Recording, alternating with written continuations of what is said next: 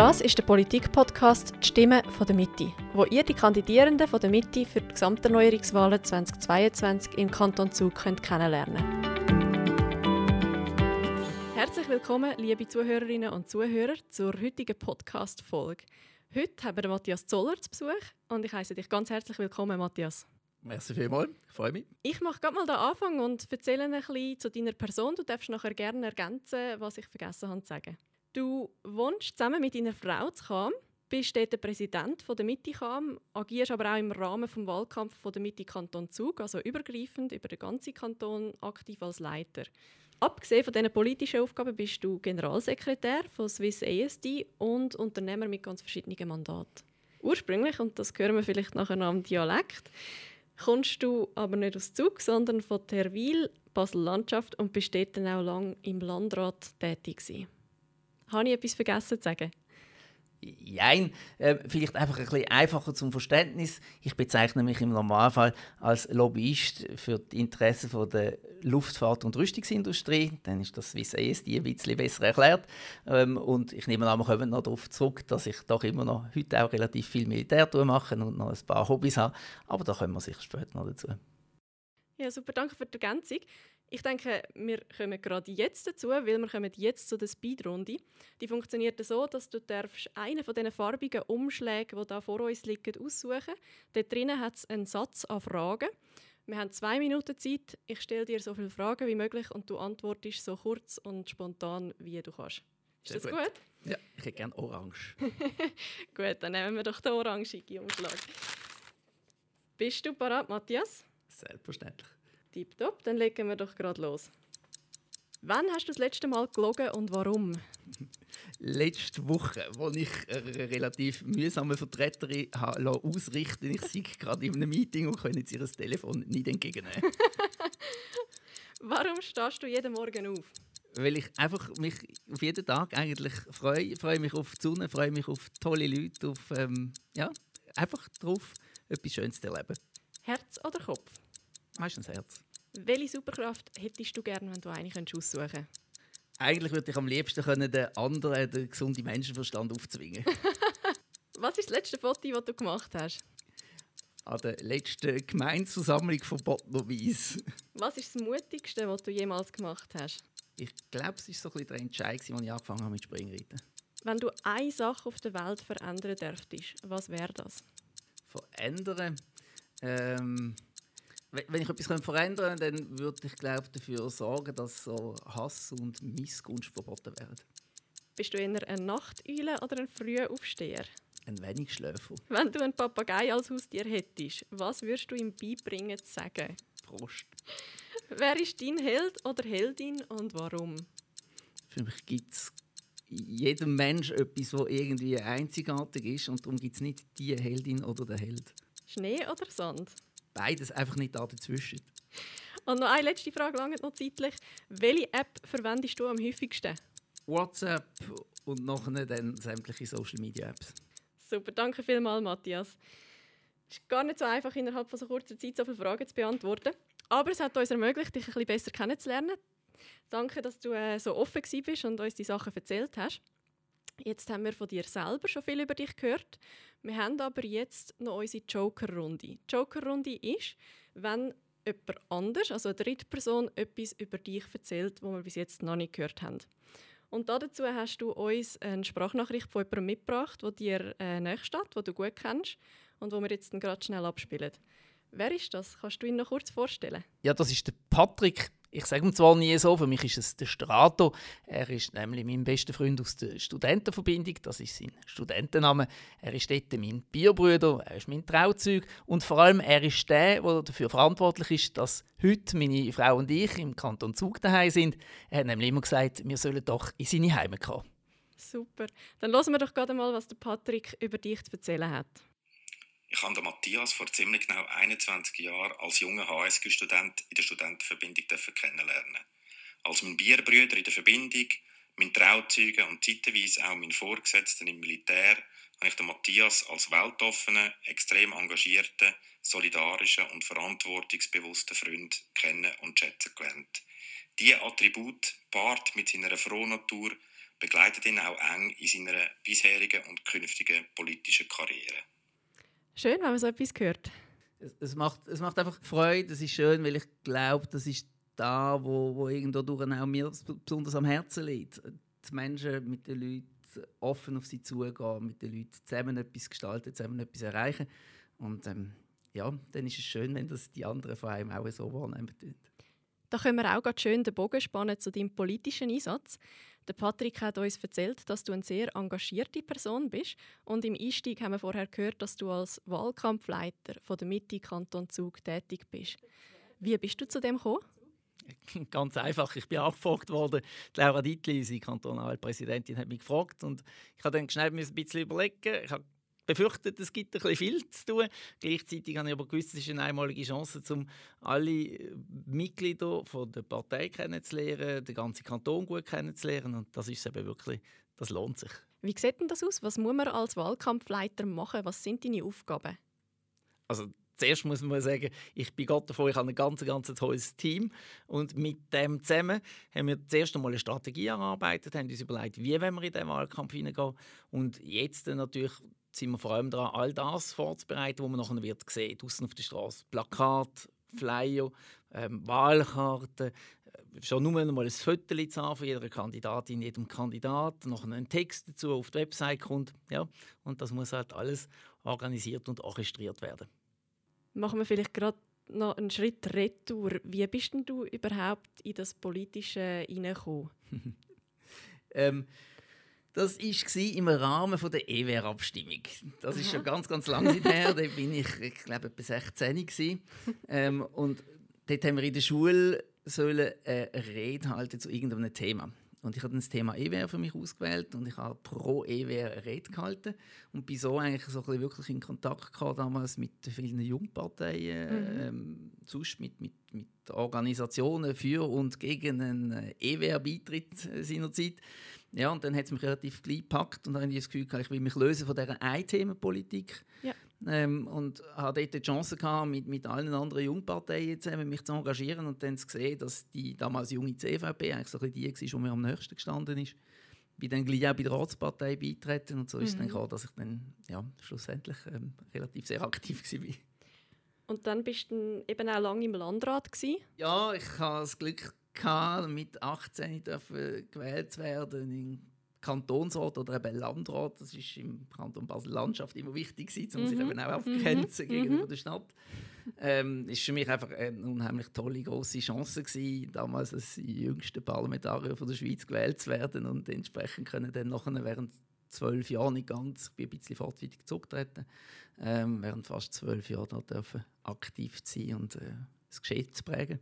Also du bist wirklich noch sehr jung gewesen. Wie ist das dann gewesen, so plötzlich in dieser Position zu stehen und so wichtige Themen mitzuprägen und mitzudiskutieren? Ich weiß noch die allererste ähm, Landratssitzung, wo ich etwas gesagt habe. Das ist nicht gerade bei der allerersten gewesen, weil die allererste ist immer nur so eine Wahlsitzung und dann geht es nachher auf Fraktionsausflug. Mhm. Ähm, und dort sind so Argusaugen auf mir herum. Aber ich glaube, ähm, ich habe dort das irgendwie angebracht, äh, zu überzeugen und zu zeigen, dass man, auch wenn man jung ist, kann seine eigene Meinung haben die kann pointiert äußern und ähm, mhm. vertreten. Und von dem her gesehen ist es nachher eigentlich extrem schnell gegangen, dass ich in den Kreis aufgenommen worden bin. Und ich glaube, nachher ist es verlaufen wie mit allen, die irgendwo in einer Legislative aktiv sind. In den ersten vier Jahren geht es halt mehrheitlich darum, dass man den ganzen Mechanismus und die Fäden hinten dran ja. muss können kennenlernen und mhm. anfangen zu sehen. Und dann in der zweiten Legislatur kann man so wirklich einsteigen. Dann. Und in der dritten Legislatur, so habe ich es zumindest empfunden, dann kann man dann echt etwas bewegen. Dann kann man wirklich ähm, halt auch längerfristige Projekte angehen, weil Politik ist meistens ja schlussendlich auch ein längerfristiges Geschäft. Mhm. Hast du von Anfang an gewusst, dass du so lange in der Politik aktiv bleiben willst? Irgendwie habe ich das glaube so ein bisschen geahnt. Ich bin glaube da, wo man würde so als Animalpolitik bezeichnen. ich liebe Politik, das ähm, ist, ich liebe es debattieren. Das habe ich schon früher irgendwie daheim, das hat bei uns dazugehört in der Familie, irgendwie am, am Essenstisch mit meinen älteren Schwestern, mit den Eltern. Wir haben immer diskutiert und debattiert. Das hat mich immer interessiert. Von dem her gesehen, ähm, glaube nicht ganz verwunderlich. Es ist halt dann für mich eine spezielle Erfahrung zu machen, wo ich dann nach, einem, nach dem Landrat ähm, beruflich in einer amerikanischen Firma tätig war, die das gar nicht kennt und auch nicht ja. geschätzt worden ist. Mhm. Dann habe ich mich wirklich aus dem heraus mal zurücknehmen mhm. Das hat aber vielleicht auch ganz gut getan, um selber mal zu sehen, wie es ist, wenn man nicht immer so am politischen Ball ist. Und umso schöner, wenn es jetzt wieder möglich ist und ähm, ja, ich den Ball wieder aufnehmen Hast du irgendwie eine Begegnung noch in Erinnerung, die besonders wichtig war für dich in deiner politischen Laufbahn jetzt auch? Etwas, das hängen geblieben ist, nachhaltig? Ja, das war der Altbundesrat Friedrich. Ähm, er war nicht sehr lange Bundesrat, gewesen, aber es ist dort, wo die ganze EWR-Abstimmung dran war, wo ich eben so aktiv war, mhm. als 16-Jähriger im, im, Gymnasium. Ähm, dort habe ich gefunden, ich will etwas organisieren für an der Schule, ich will das zum Thema machen habe mit unserem Rektor geschaut, dass ich dürfen, das als Thema aufbringen mhm. und habe dann gesucht nach möglichen Referentinnen und Referenten, die würden mitmachen auch eben nicht nur auf einem Podium, sondern wirklich in Klassen gehen und darüber diskutieren und debattieren. Und der Altbundesrat Friedrich, ich weiß gar nicht mehr, wie der Kontakt stand, der hat den Ball sofort aufgenommen, ähm, hat hat sofort zugesagt, hat nachher mit mir Vorgespräche gemacht, wir haben das zusammen organisiert und das ist für mich extrem faszinierend gewesen, um zu sehen, dass man als 16-Jährigen, der einfach eine Idee hat, dass man etwas machen könnte, von einem damals schon Altbundesrat dann so aufgenommen wird und, und, mhm. und, gefördert wird, obwohl er ja nicht einmal in der gleichen Partei war wie ich. Mhm. Ja, das kann ich mir gut vorstellen, dass das langfristig noch gewirkt hat. Auch. Jetzt vielleicht noch zu deinen Fokusthemen. Du kandidierst auf Kantonsrat. Jetzt äh, hast du sicher auch gewisse Themen, die dich besonders wichtig sind, die dir sehr am Herzen liegen. Was sind das für dich? Für mich gibt es mal so ein Hauptthema, das mich durch das ganze Leben durch begleitet hat. Das war mein Hauptthema gewesen, äh, seinerzeit in Baselbiet. Das ist aber auch mein Hauptthema, vielleicht auch durch meinen Background mit dem Militär, mit dem, was ich auch beruflich mache, das ist das Thema Sicherheit. Ähm, das Thema Sicherheit, wo immer ganz viele Aspekte hat. Es hat etwas sehr Nationales mit, mit der militärischen mhm. Sicherheit. Ähm, es hat aber etwas Nationales mit der Versorgungssicherheit. Es hat aber vor allem etwas Kantonales. Ich denke nicht nur an die Polizei, sondern ich denke auch an die Feuerwehr. Ich denke auch an die Versorgung von, auf äh, der Sanitätsseite. Also es ganz viele Aspekte, die da reinspielen. Mhm. Ähm, und jetzt haben wir nur von den Sicherheitsorganisationen geredet im klassischen Sinn, aber es ist ja schlussendlich auch eine gesellschaftliche Frage. Ähm, unser Sicherheitssystem basiert an den meisten Orten auf dem Milizsystem zum Beispiel auch. Also das sind wichtige Themen für mich, ähm, wo, wo ich gut und gern mich dafür engagiere und glaube mittlerweile auch sondiert zu wissen. Vielleicht noch ein konkreter. Also ich bin zum Beispiel der Meinung, dass wir schauen müssen, dass da, wo so ein bisschen initiiert worden ist, jetzt nehmen wir mal den Bereich Feuerwehr, wo wir eigentlich auf einem guten Weg sind, aber gleich alle irgendwo immer damit kämpfen, dass man genug Leute hat, eben genug freiwillige Milizlerinnen, Milizler, die mithelfen, mhm. dass man dort äh, schauen, wie können wir das in einem größeren Verbund angehen, wie können wir es so sicherstellen, dass es auch in Zukunft möglich ist, eine gute Feuerwehr zu haben. Ja. Man könnte aber auch den Gedanken weiterspinnen, um gerade bei dem Thema zu bleiben. Ähm, es gibt so Gefahrenkarten vom Kanton, aber die haben keinen Einfluss darauf, auf was jemand schlussendlich, wo jemand darf oder was jemand schlussendlich dann zahlt an Versicherungsprämie bei der Gebäudeversicherung. Auch das hat vielleicht sogar wieder einen Gedanken noch hin zu der Solidarität. Ähm, soll es denn so sein oder wäre es nicht vielleicht eher so, dass man muss sagen, wenn man irgendwo in eine Gefahrenzone einbaut, dann hat man vielleicht auch ein gewisses Risiko, das man selber muss tragen, wo man nicht einfach kann mhm. abwälzen mhm. auf die anderen ähm, und dann die Erwartung haben, dass dann die Feuerwehr oder nachher eben die Gebäudeversicherung für einen zum Beispiel einspringen tut. Also ich glaube, der ganze Bereich, der liegt mir sehr am Herzen, weil ich dort einfach näher dran zu bin ähm, und das aus eigener Erfahrung auch kenne. Mhm. Und dann gibt es weitere Themen, ähm, ich habe mitlanciert die Initiative für, für äh, den Ausbau von der zweiten Etappe von der Stadtbahn. Sprich, es geht mir dort darum, um insbesondere die ÖV-Erschliessung. Wenn wir schauen, ähm, in unserem grossen Nachbarkanton Zürich, dort haben sie eine Glattalbahn gebaut vor ein paar Jahren und alle haben sich gefragt, warum die auf der grünen Wiese einen Plan bauen. Und heute ist es allen klar, weil es rundum einen ganzen Haufen Häuser hat. Und wir mhm. reden bei uns von ganz, ganz viel Wohn- und Arbeitsplätzen in den Städten Almend, in den Papieren, in der Kolomühle Und irgendwie glaube ich, wir haben es aber noch nicht geschafft, rechtzeitig die Verkehrsinfrastruktur dazu bereitzustellen. Das ist zum Beispiel etwas, was ich finde, da müssen wir einfach mehr vorausschauen und da haben wir eine Verantwortung uns, aber vor allem auch den künftigen Generationen gegenüber. Mhm. Und vielleicht so, so der dritte Themenkreis, der für mich neuliegenderweise halt ähm, wichtig ist, ist die ganze Wirtschaftspolitik, Gewerbepolitik. Ich bin selber stark in der Wirtschaft verankert. Du hast es auch erwähnt, ich darf noch das ein oder andere Mandat zustehen. Und dann liegt es einem natürlich schon im Herzen, ähm, zu schauen, was, was kann man machen dass man eben eine gesunde Wirtschaft bei uns im Kanton beheimaten kann, sodass da, wo wir alle froh sind, der Lebensstandard, den wir geniessen können, dass wir das auch künftig können. Gibt es noch etwas jetzt spezifisch in Cham, was du noch möchtest bewirken oder wo du findest, das fehlt dort noch oder müsste man noch ein bisschen mehr beleuchten? Ähm, ich glaube, das, was Cham aber schon selber dran ist jetzt, aber ähm, ich, auch, wir versucht Hand und weiter versuche einzubringen, das ist die ganze ähm, Geschichte von, von der räumlichen Entwicklung. Ähm, Cham hat gewisse Herausforderungen. Cham hat die Herausforderung zum Beispiel, dass es viele Weiler gibt, einzelne eigentlich Dorfteile. Mhm. Wie sind die miteinander verbunden? Wie schafft man es gleich, einen Dorfkern zu haben? Wie schafft man es gleich, ein Zusammengehörigkeitsgefühl zu haben? Obwohl es richtig und schön ist, dass es die einzelnen Weiler gibt. Ich glaube, das ist so ein die eine Herausforderung, die im Moment ansteht. Und die andere Herausforderung, die ansteht, die durchaus auch auch eine kantonale ist, ist ganz konkret die Schulraumplanung im Moment, weil, ich es vorhin erwähnt, so wie wir es mit dem ÖV haben, so haben wir es auch mit der Schulraumplanung. Ähm, wir haben einen Haufen neue Baugebiete, wir ermöglichen einen Haufen neue Arbeitsplätze ermöglichen und gleichzeitig müssen wir aber die Voraussetzungen schaffen, dass es eben gut geht. Jetzt hast du schon ganz viel erzählen wir haben dir aber im Voraus noch eine andere Aufgabe gegeben, die du hast vorbereiten auf diesen Podcast. Nämlich, dass du ein neues Wort erfindest, das deinen Fokus erklärt oder zusammenfasst. Hast du ein Wort vorbereiten Ich habe ein Wort.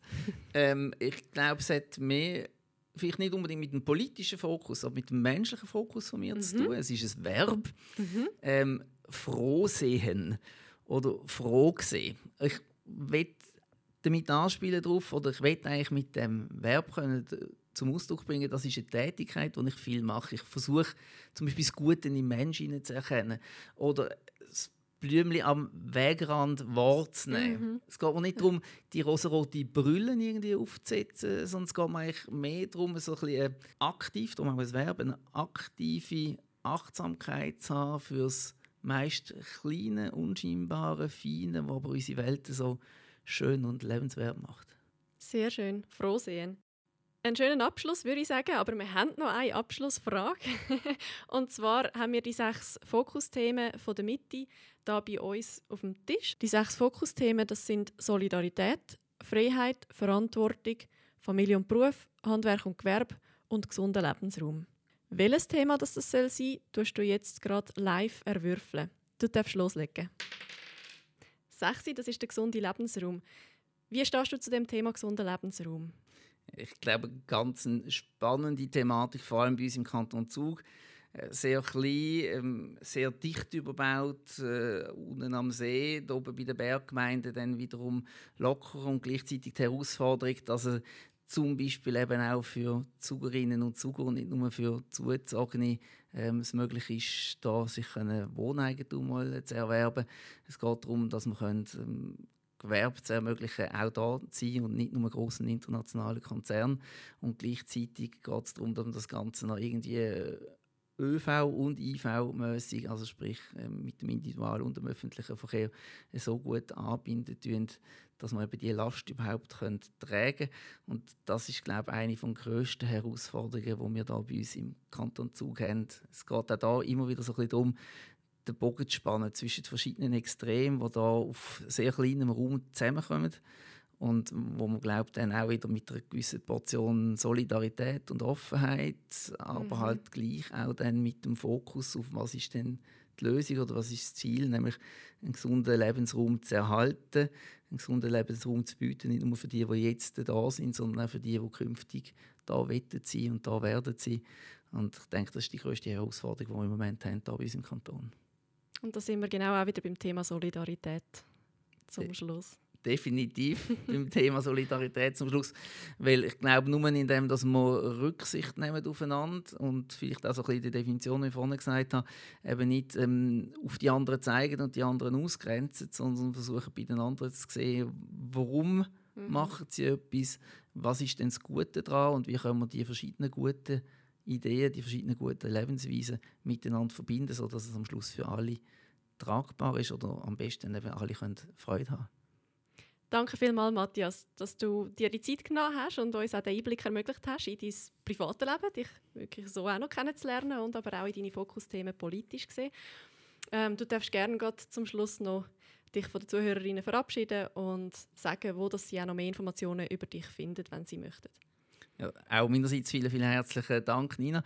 Es ist ähm, sehr spannend gewesen, das mal selber zu erleben, so nicht nur Podcasts zu hören, sondern eben auch mal bei einem dabei zu sein.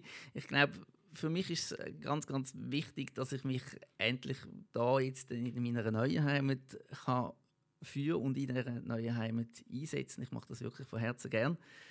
Informationen zu mir findet man selbstverständlich wie vermutlich zu den meisten Politikerinnen und Politikern im Netz. Aber das, was mich eigentlich am meisten freut, ist, wenn ich Begegnungen habe, sei es beim Posten im Dorf, sei es irgendwie im Fitness, sei es auf dem Ross oder mit dem Hund draußen im Wald, sei es bei irgendeiner Veranstaltung. Ähm, viele Begegnungen mit guten, spannenden, tollen Leuten ich glaube, das ist dort, wo man Menschen sieht und Menschen kann kennenlernen kann. Das ist mir eigentlich das grösste Anliegen.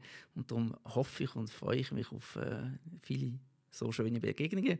Und selbstverständlich hoffe ich, respektive freue mich dann darauf, wenn es aus dieser einen oder anderen Begegnung vielleicht dann auch die eine oder andere Stimme gibt bei der Wahl.